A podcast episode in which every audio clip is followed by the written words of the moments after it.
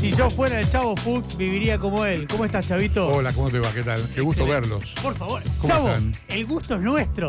¿O no, profe? Eh, Oh, yo nunca estuve tan a gusto. Y el, gusto y el olfato también. todo. es todo, recíproco. todo. Y sí. ¿Viste? Qué bueno. Qué bueno que sí. Bueno. Bien Eh, chavito. Vos sabés que hoy se cumple un aniversario de.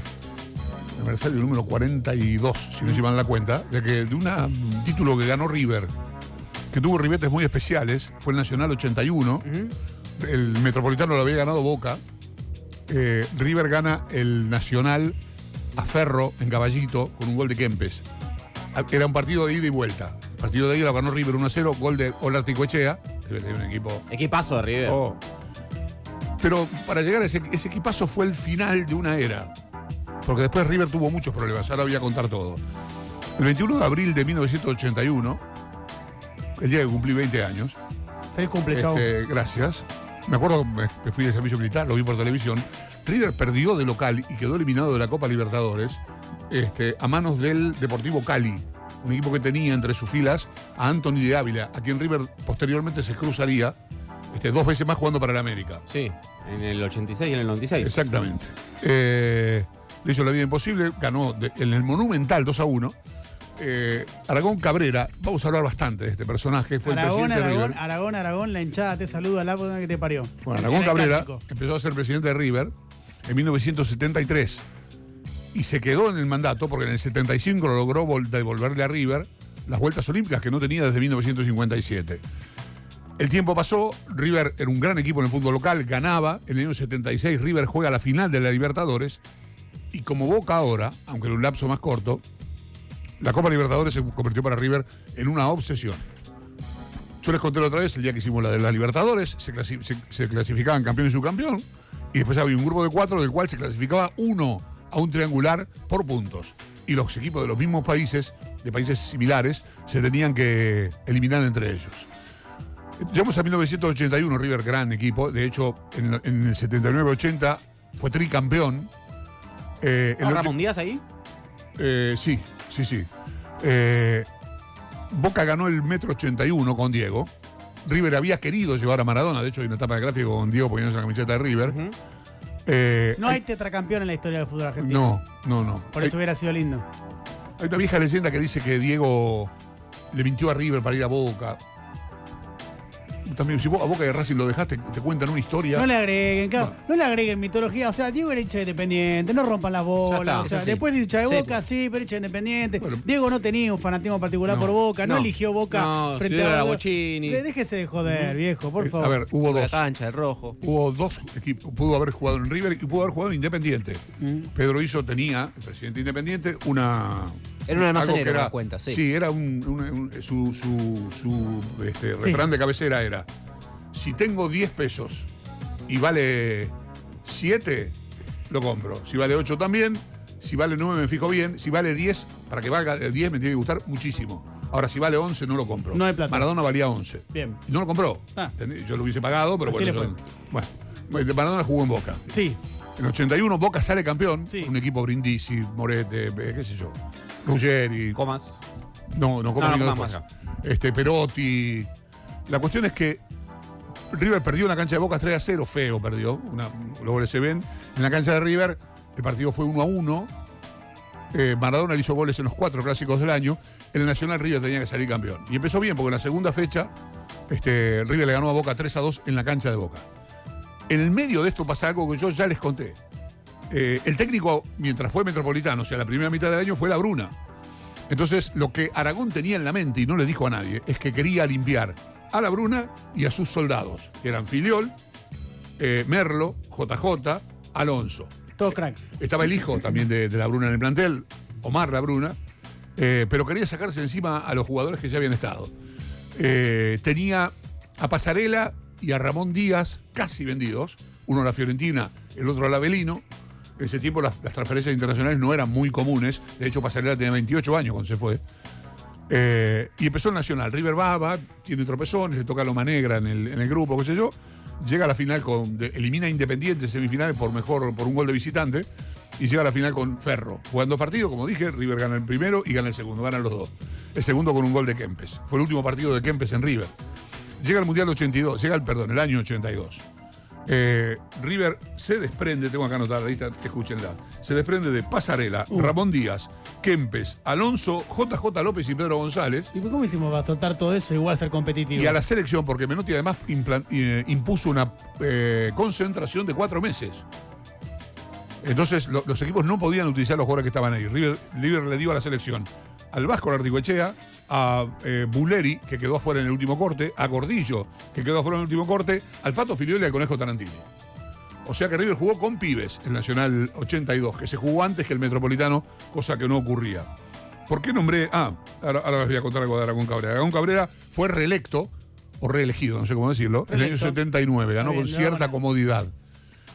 A partir de eso, y a medida que algunos con cierta malicia vin- vinculan a la dictadura con River, porque el ocaso del gobierno de Aragón, no River, el ocaso del gobierno de Aragón este, coincidió con el ocaso de la dictadura. Había relación muy clara entre Aragón Cabrera y el almirante, eh, el vicealmirante Carlos Lacoste. No, creo que también que el, el problema viene por otro lado. Viene también eh, esa asociación con River porque el Estadio Monumental fue completado para el Mundial Claro, por la dictadura. Por Estado, sí, pero este, en realidad tenía, de hecho, Fidel cuenta que fue a arreglar un contrato, estaba Lacoste en la oficina y le puso un revólver sobre la, la mesa. Este, ¿Arreglás o te, o te buscan en una zanja? Claro, no era muy. eh, No, claro, era Sí, no, no había mucha libertad de elección. Digamos, a veces dice, no, horrible la dictadura. Ha- Había un, un determinado presidente. Era oferta y demanda. Sí, Claro, claro, exactamente. Es como ir a un libertad, inmobiliario. libertad de mercado. Entonces, bueno, este, pasó el tiempo eh, y en el 83, cuando pasó todo esto que les cuento, este, Aragón Cabrera, que fue eh, uno de los que más impulsó el descenso por promedios, recordemos que San Lorenzo se fue por puntos en el 81, Aragón entendía, junto con los dirigentes de los clubes grandes, que el promedio iba a proteger a los equipos grandes. Nunca imaginó que se iban a ir Independiente, River y Racing por promedios. Eh, entonces el Metro 83 empezó con una división por dos. Se fue Racing y se fue Chicago. En ese torneo River terminó anteúltimo. El último fue Racing de Córdoba. O sea, por puntos River hubiese descendido. Eh, lo último, llega la Copa del 82, yo la salté, estoy yendo y viniendo. En el 82 llega- River se clasifica a la Libertadores por el, el título que gana en el Nacional. Eh, pasa algo muy curioso, River gana con comodidad la, la fase de grupos, Sí. con comodidad. Le sacó a Boca 7 puntos, sacó 11 puntos, River Boca sacó 4. Entonces pasa la segunda fase, sortean los, eran todos distintos países, Los cruces. sortean, los, sor- sortean las dos zonas, eran triangular por puntos. Y a River le toca Olimpia y Deportes Tolima de Colombia. Entonces Aragón Cabrera, Pero accesible se podría pensar. claro, del otro lado estaban Peñarol, el Peñarol de Sico, estaba el, Nacion- el, el Flamengo de Sico, perdón. Flamengo de Sico. Estaba el Peñarol de Fernando Morena y estaba Cobreloa, que si bien era un equipo modesto del, del desierto de Calama, había sido subcampeón de América hacía dos años. Entonces era una zona complicada. Aragón Cabrera entiende que jugando con Flamengo y jugando con Peñarol iba a vender, ya tenía vendido él, ya había vendido antes del sorteo, los derechos televisivos de los partidos con Flamengo, acá y allá. Entonces habla con Cobreloa y vende, vende el cambio de zona. Cobreloa acepta porque a Cobreloa le convenía. De hecho, Cobreloa jugó la final con Peñarol. River perdió los cuatro partidos. Perdió acá y allá con Flamengo y con Peñarol.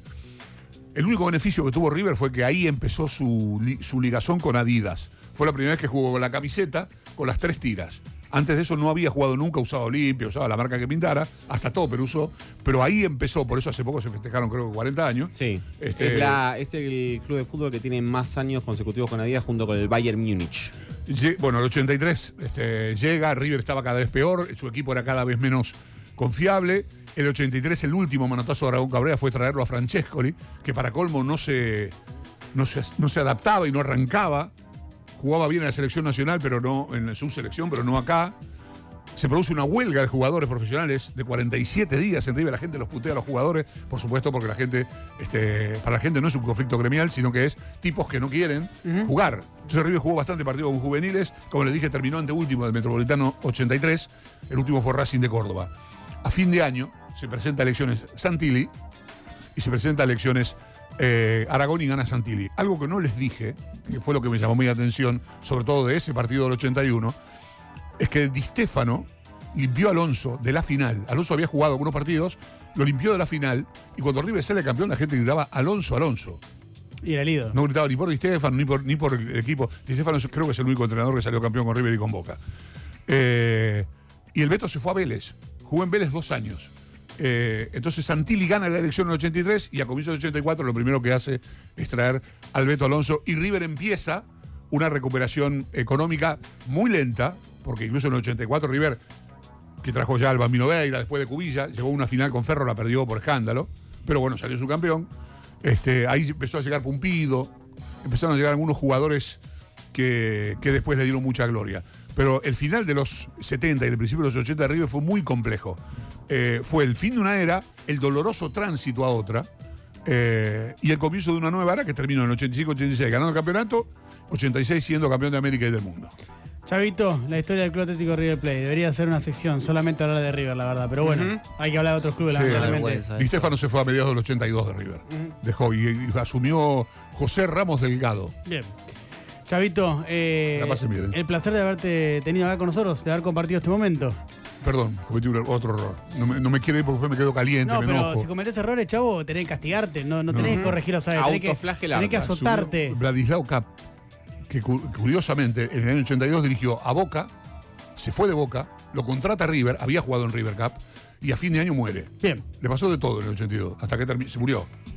Perdón, Gracias, ¿eh? Chavito, por favor. Hasta eh. luego, no, no, no, no, perdonado no. La verdad que no, no te perdonamos, pero bueno, está bien, ya está. Geluz,